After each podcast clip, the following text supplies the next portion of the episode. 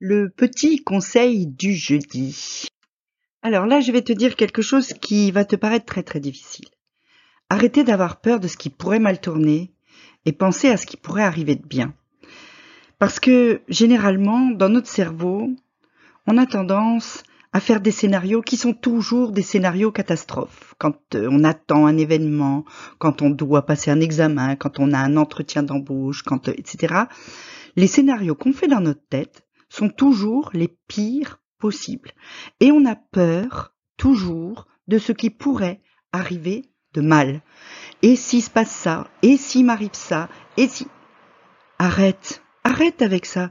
Parce que, en fait, tes pensées, quelque part, conditionnent ta réalité.